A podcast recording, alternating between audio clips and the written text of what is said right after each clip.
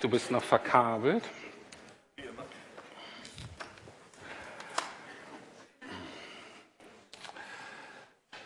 So, hier vorne sind noch ein paar Plätze frei.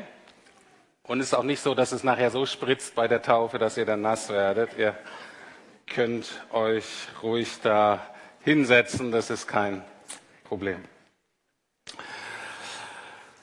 Ich habe den Titel dieser Predigt zur Taufe ähm, folgendermaßen genannt, Eintauchen in Jesus. Eintauchen in Jesus, Taufe als Eintauchen in Jesus. Was, was meine ich damit? Taufe ist ja etwas, was alle christlichen Kirchen verbindet. Eigentlich alle christlichen Gemeinschaften, Gruppierungen taufen. Allerdings ist die Art und Weise, wie man tauft, und wen man tauft und was, welche Bedeutung die Taufe denn jeweils in dem Glaubenssystem hat. Ähm, das ist ein bisschen unterschiedlich, aber alle taufen. Und ich möchte äh, mit euch heute Morgen kurz angucken, wie es um die Taufe des ähm, Paulus ging oder Saulus von Tarsus. Paulus ist ja einer der ganz entscheidenden Personen bei der Entstehung der Christenheit, der christlichen Kirche im ersten Jahrhundert. Er selber war, was wir heute wahrscheinlich einen jüdischen Theologieprofessor nennen würden. Er war sehr, ähm, sehr gebildet. Äh, in vielerlei Hinsicht ist er sehr gebildet aufgewachsen. Wir würden es wahrscheinlich so ähm, der oberen Bildungsbürgertum zuordnen heutzutage. Er war Theologieprofessor für jüdische Religion und man könnte sagen, er war auch angestellt im Religionsministerium, weil er nämlich beauftragt war, eine neu entstandene Sekte, Sekte aus jüdischer Sicht, nämlich die Christen zu verfolgen. Und er hatte da wieder in Damaskus eine neue Gruppe von Christen ausgemacht, die er mal so richtig, äh, der er mal so richtig einheizen wollte und der er Angst machen wollte. Und mitten auf dem Weg nach Damaskus hört er plötzlich vom Himmel, für ihn wie aus dem Nichts, eine laute Stimme. Wir wissen, dass es Jesus ist, der zu ihm spricht. Und ähm, er hat das auch bald verstanden, weil ich empfinde mich so ein bisschen laut. Kannst du mich so einen Tick runter machen? Ähm, weil sonst habe ich das Gefühl, ähm, ja. Ähm, ich kann nicht noch loslegen, vielleicht habe ich noch was Besseres. Ähm, also die Stimme kam aus dem, ähm, aus dem Himmel und sagte, Saul, Saul, warum verfolgst du mich? er war natürlich völlig geschockt. Ähm, hinzu kam, dass er dann plötzlich blind wurde, also auch völlig orientierungslos war. Und er fragte dann in seiner Hilflosigkeit, in seiner Überwältigung, ähm, Herr, was soll ich tun? Wie ändert sich nun mein Leben nach dieser Begegnung mit Jesus? Und dann ist er, ähm, weil er selber nicht gehen konnte, ist er von einem Mann nach Damaskus geführt worden, war mehrere Tage blind und dann irgendwann am Ende dieser Zeit spricht dieser Mann folgende Worte zu ihm. Das steht in Apostelgeschichte 22, Vers 16. Er sagt, was zögerst du noch? Steh auf und lass dich taufen. Rufe den Namen des Herrn an und lass deine Sünden abwaschen. Das ist praktisch die Rahmenbedingung der Taufe von Paulus. Also die Frage ist, Menschen sind Jesus begegnet und die Frage ist, wie sollen sie darauf reagieren? Und hier werden vier Punkte genannt, aber das mit dem Aufstehen, das lassen wir mal, ich denke, das ist relativ klar. Ähm, und da stehen drei Dinge. Sie sollen sich taufen lassen, sie sollen ihre Sünden abwaschen lassen, sie sollen den Namen des Herrn anrufen. Und da Taufe mit Wasser zu tun hat, könnte man beim schnellen Leben, äh, Lesen dieses Satzes äh, auf die Idee kommen, dass es hier darum geht, seine Sünden abwaschen zu lassen durch die Taufe. Also, dass man das so versteht, lass dich taufen und dabei, also wenn ihr da ins Wasser geht, dabei werden deine Sünden abgewaschen und danach sollst du den Namen des Herrn anrufen. Das heißt, danach sollst du Gott irgendwie danken oder zu Gott beten. So könnte man diesen Vers verstehen. Aber so ist dieser Vers nicht gemeint, weil wenn man sich den Text etwas genauer anguckt, wir nehmen jetzt mal die Elberfelder Übersetzung, da lautet der Satz nämlich folgendermaßen, steh auf, lass dich taufen, lass deine Sünden abwaschen, indem du den Namen des Herrn anrufst. Also das Sündenabwaschen geschieht dadurch, dass du den Namen des Herrn anrufst. Und dann sollst du dich auch noch taufen lassen. Also das, was ist, wovon wir befreit werden sollen, Sünde oder Schuld, wir gucken uns gleich noch an, was das eigentlich bedeutet, das werden wir nur los, indem wir den Namen des Herrn anrufen.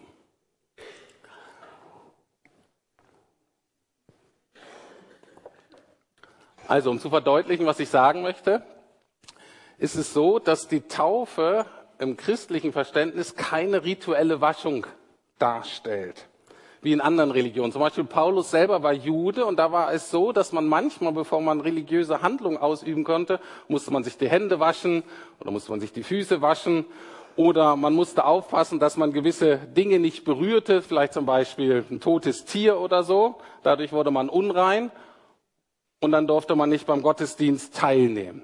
Also Paulus kannte das dass man gewisse Dinge, dass man unrein wurde und dass man das irgendwie mit Wasser abwaschen konnte. Das biblische Verständnis und auch das Verständnis von Sünde, was Jesus uns gelehrt hat, ist viel radikaler, ist viel tiefer. Jesus sagt, nicht die äußerlichen Dinge sind unser Problem, was wir essen oder was uns äh, widerfährt oder was wir berühren, sondern er sagt, unser Problem ist von innen. Das sind die Dinge, wie er sagt, die aus unserem Herzen kommen, wie Neid, wie Gier, wie Ungeduld, wie Heuchelei, wie Stolz, wie andere richten, wie Lästern. Er sagt, das ist das Problem. Das ist das, was uns von Gott trennt. Und damit sind wir schon bei dem zentralen ähm, Wort hier auch. Und zwar ist die Frage, was ist eigentlich Sünde? Oder was ist Schuld? Oder was bewirkt Schuld? Darauf ist ja das Name des Herrn anrufen die Antwort. Darauf folgt dann irgendwann die Taufe. Die Frage ist, warum brauchen wir Rettung? Und ich versuche euch das mal anhand von zwei Worten zu erklären. Erstmal das Wort Sünde. Ähm, ich weiß nicht, ob ihr die Fehmarn-Sund-Brücke kennt. Es gibt eine Insel, die ist recht schön. Wenn ihr da noch nicht wart, lohnt sich da mal Urlaub zu machen im Norden Deutschland. Die heißt Fehmarn. Und das, wie es eine Insel ist, die ist eben getrennt vom Festland. Und diese, ähm, dieses Wasser dazwischen, also diese Trennung zwischen Insel und Festland, nennt man Sund. Und die Fehmarn-Sund-Brücke ist natürlich die Brücke, die Festland und Insel miteinander verbindet. Und wir haben ja sehr viele Worte von Martin Luther, der die deutsche Sprache sehr geprägt hat, als er vor 500 Jahren die Bibel ins Deutsche übersetzt hat. Und er hat die verschiedenen griechischen Wörter im Neuen Testament, wo es um Sünde ging, hat er alle mit diesem ein Wort übersetzt, nämlich mit Sünde. Und er hat damit ähm, etwas sehr Gutes gemacht, finde ich, weil er hat die Wirkung dessen, was man falsch macht, zusammengefasst und sagt, Sünde ist alles das, groß oder klein, bewusst oder unbewusst, gewollt oder nicht gewollt, zum ersten Mal oder tausendmal, ist alles das, was uns von Gott trennt. Und wir sind davon überzeugt, dass Gott als Schöpfer eben Leben ist und die Quelle des Lebens ist. Und wir leben echtes Leben, geistliches Leben, ewiges Leben nur in der Verbindung mit Gott haben. Und Sünde ist eben alles das, was das trennt. Dieser Paulus, der sich da sollte taufen lassen, der blind war, ist ja derjenige, der auch ähm, war der entscheidende Theologe dann auch der ersten Christenheit und er hat eben die meisten Briefe im Neuen Testament geschrieben. Und in einem Brief, in Römer 6, ähm, Vers 23, beschreibt er das folgendermaßen. Denn der Lohn der Sünde ist der Tod. Das unverdiente Geschenk Gottes dagegen ist das ewige Leben durch Christus Jesus, unseren Herrn. Er sagt, der Lohn, kann auch sagen, die Folge, Konsequenz der Sünde ist eben Tod. Und das ist eben diese Trennung von Gott. Aber das unverdiente Geschenk Gottes dagegen ist das ewige Leben durch Jesus Christus, unseren Herrn. Also, das ist das eine Problem, was wir haben als Menschen, diese Trennung von Gott.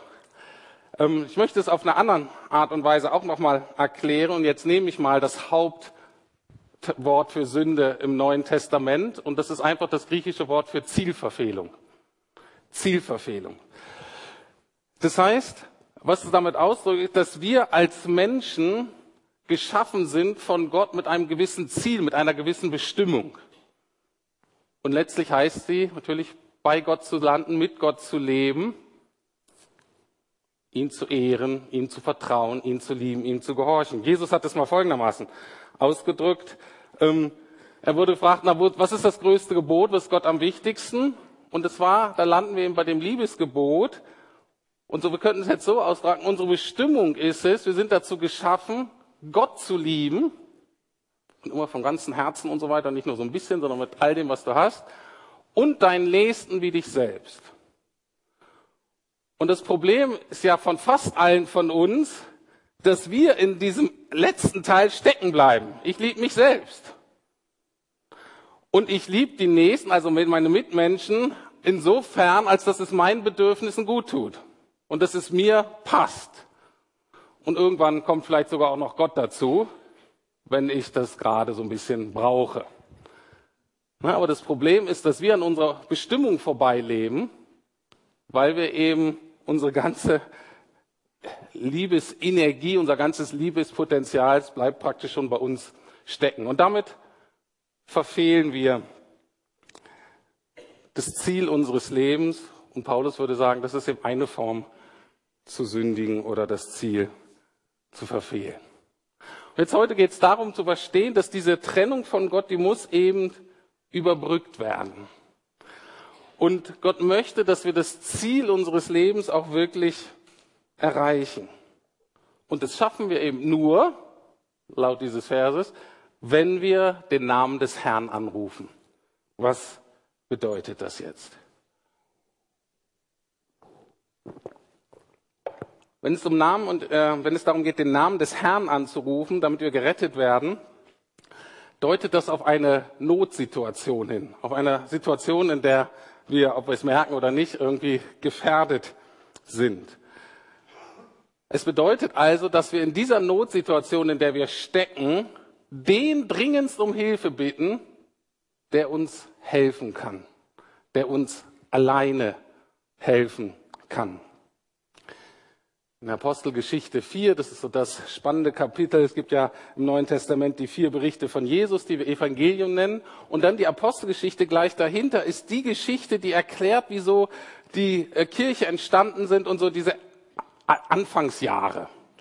Und das ist eben sehr spannend und aus diesem Buch kommt folgendes Bekenntnis aus Kapitel 4, Vers 12, wo eben die Überzeugung aller Apostel, aller frühen Christen ausgedrückt wurde.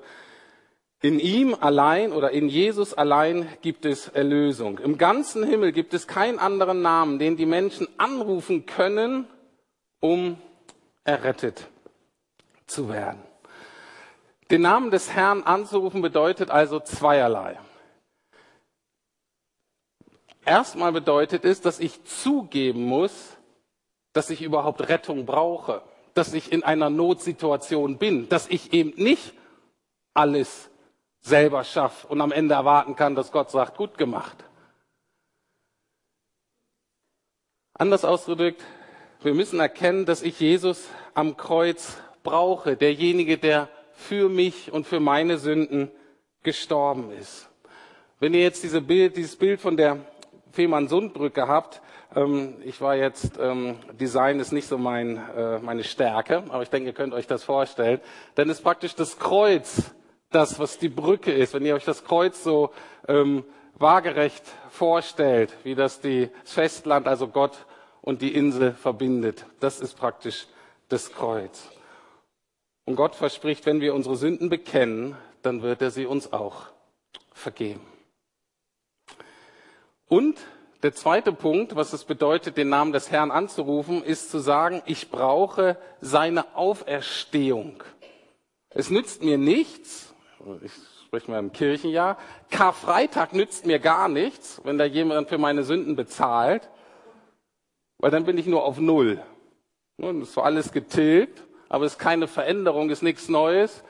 Und am Samstag geht's wieder los und ich habe schon wieder miese. Sondern dass er, das Wichtige ist, Karfreitag nützt uns nichts ohne Ostersonntag, ohne Auferstehung, ohne das Angebot Gottes, Teilhaber zu werden an diesem neuen Leben, an diesem Auferstehungsleben. Und das brauchen wir, um unser Lebensziel zu erreichen.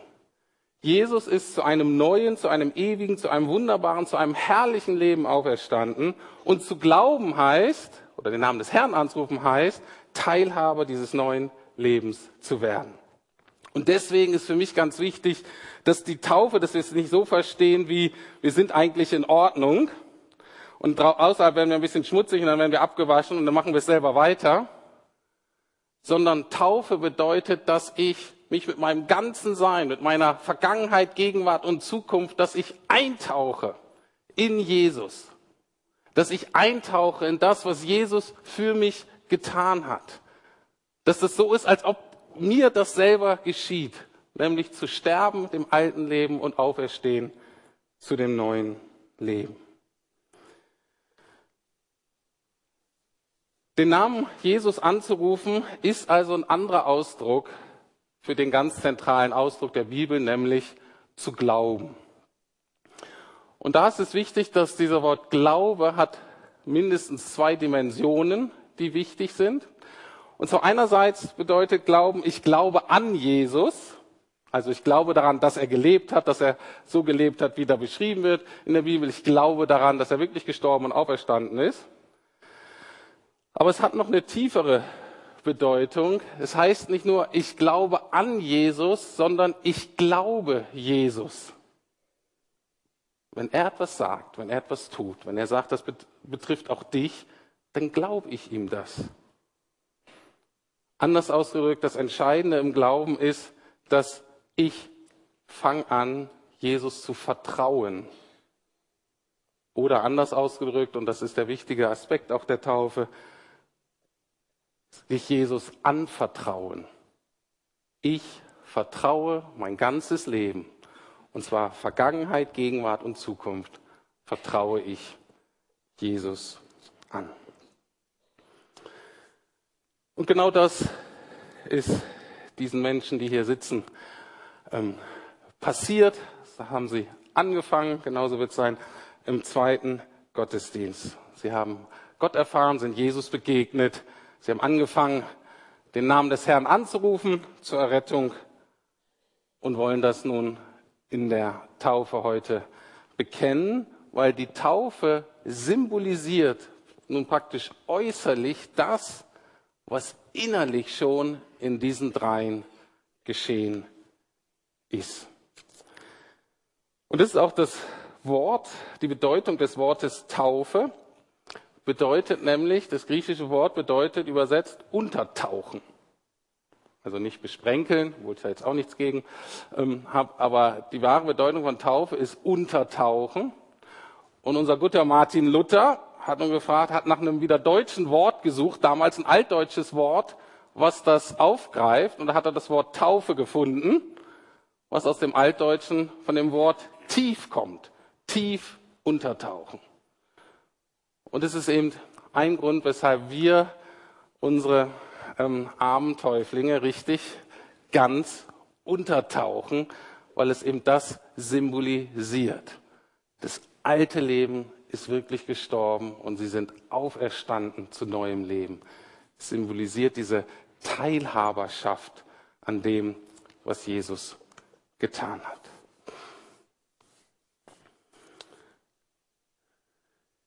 Ich habe noch fünf Minuten, die nehme ich mir auch. Eine große Frage, die die Menschen, die sich taufen lassen, beschäftigt und vielleicht auch diejenigen, die sie kennen und äh, mit ihnen leben müssen, ähm, ist die Frage, na, was verändert sich jetzt? Wenn ihr aus dem Wasser steigt, was passiert mit euch? Wie, wie weit äh, ist das die Veränderung? Ich habe ja gesagt, dass das Entscheidende schon vorher äh, ähm, geschehen ist und dass ihr darin weiterleben sollt. Aber ich möchte das nochmal deutlicher machen. Die, die Gefahr ist manchmal, dass du denkst, man wird jetzt, wenn man getauft ist, zu so einer Art Superchrist. vielleicht so eine christliche Version eines Marvel-Superhelden, ne, der auf irgendwann sagt, Dinge kann, die er vorher nicht konnte. Und ich möchte das an einem Beispiel verdeutlichen, wie die Veränderung aussieht und wie das Angebot Jesu aussieht. Und zwar habe ich das Beispiel von einem älteren Pastor, der bald in Ruhestand geht, aus unserem Verband. Ich habe das wahrscheinlich auch schon mal gesagt, aber es ist so gut, das kann man häufiger mal erzählen. Die Frage ist, ist Holz brennbar? Brennt Holz. Und die, äh, das Beispiel geht von einem Holzkopf aus, das ist nicht besonders charmant, von einem Holzkopf, der ungeduldig ist, der leicht erregbar ist, der sich schnell aufregt über andere, der schnell zornig wird und dann vielleicht Dinge sagt, die er, sie oder besser nicht gesagt hätte. Ich kenne euch nicht so gut. Ähm, ich glaube, Hans-Jürgen, du kannst dich da vielleicht so ein bisschen mit identifizieren. Ähm, bei den anderen Damen weiß ich es nicht. Für mich steht der Holzkopf jetzt nur für deinen alten Menschen, für, eine, äh, für deine Persönlichkeit, ähm, für eine Prägung, die eben ähm, nicht so gut ist und die dich immer wieder dazu verführt oder ähm, herausfordert, so zu leben oder so zu reagieren, wie Gott es eigentlich nicht möchte oder wie es eigentlich auch deinem Stand als Kind Gottes nicht entspricht. Das ist praktisch, dafür steht das Holz oder der Holzkopf. Und jetzt die Frage, wenn du da aus dem Wasser steigst, bleibst du Holz oder bist du derart neu geworden wie Gold zum Beispiel, dass dich all das überhaupt nicht mehr tangiert, dass du immer äh, mit Liebe, mit Geduld, mit Verständnis, mit Demut und so weiter reagierst. Und da ähm, muss ich dich leider insofern enttäuschen, dass du sagst, du bleibst ein Holzkopf. Aber im Wasser brennt Holz nicht. Im Wasser bist du nicht entzündbar. Und deswegen dieses Eintauchen in Jesus als, äh, mit der Taufe ist ein Bild dafür, was es sonst auch im Neuen Testament ganz häufig gibt, dass wir mit Jesus verbunden bleiben sollen. Und das ist entscheidend, dass du mit Gott, mit Jesus, mit der Quelle des Lebens, mit diesem frischen, lebendigen Wasser, dass du da immer verbunden bleibst. Und das Tolle ist, dass ihr durch den, äh, durch den Glauben den Heiligen Geist geschenkt bekommen habt als eine innere Erneuungsquelle, als Jesus bezeichnet das mal als eine Quelle lebendigen Wassers. Und es ist wichtig, diesen Heiligen Geist immer mehr Raum zu geben, dass der praktisch immer wieder fließt und so euer altes Holzwesen sozusagen immer weiter durchtränkt, sodass ihr dann eben nicht mehr negativ entzündet werdet, sondern, jetzt springe ich ein bisschen aus dem Bild, sondern dass ihr wirklich für Jesus brennen könnt in der Art und Weise, wie Jesus das vorgelebt hat. Anders ausgedrückt, auch als Getaufte gilt, ohne, äh, ohne Jesus, ohne den Heiligen Geist könnt ihr nichts tun und sollt ihr auch nichts tun. Aber in der Verbindung mit ihm wachst ihr hinein in dieses neue, in dieses herrliche Leben, was von Jesus immer mehr bestimmt wird. Und darauf freuen wir uns, da wollen wir euch helfen, da wollen wir euch drin begleiten. Und bevor wir jetzt direkt zur Taufe kommen, möchte ich noch diejenigen unter euch, unter Ihnen einladen, ähm, eventuell das Gleiche zu tun. Und zwar egal, ob sie vielleicht schon religiös vorgeprägt sind, so wie Paulus das auch war, auch war und schon so an Gott glauben, eigentlich vielleicht auch schon beten, so ein bisschen, aber das mit Jesus noch nicht so konkret ist. Ähm, oder vielleicht auch, wenn sie überhaupt noch nichts mit Jesus am Hut haben, wenn das alles ganz neu ist, dann möchte ich sie einladen. Vielleicht in der nächsten Notsituation, in der nächsten Situation, wir merken, ich schaff's nicht alleine, ich brauche Hilfe, vielleicht anzufangen mal den Namen von Jesus anzurufen und zu sagen, wenn du da bist, dann greif doch ein, dann zeig dich irgendwie, dann hilf mir, dann öffne mir die Augen für das, was ich hier sehen und erkennen soll. Er kennt sie, er kennt jede Lebenssituation, in der sie stehen. Er weiß, was dich gerade beschäftigt und ist erst derjenige, der hört und der wirklich helfen kann, jetzt und in Ewigkeit. Amen.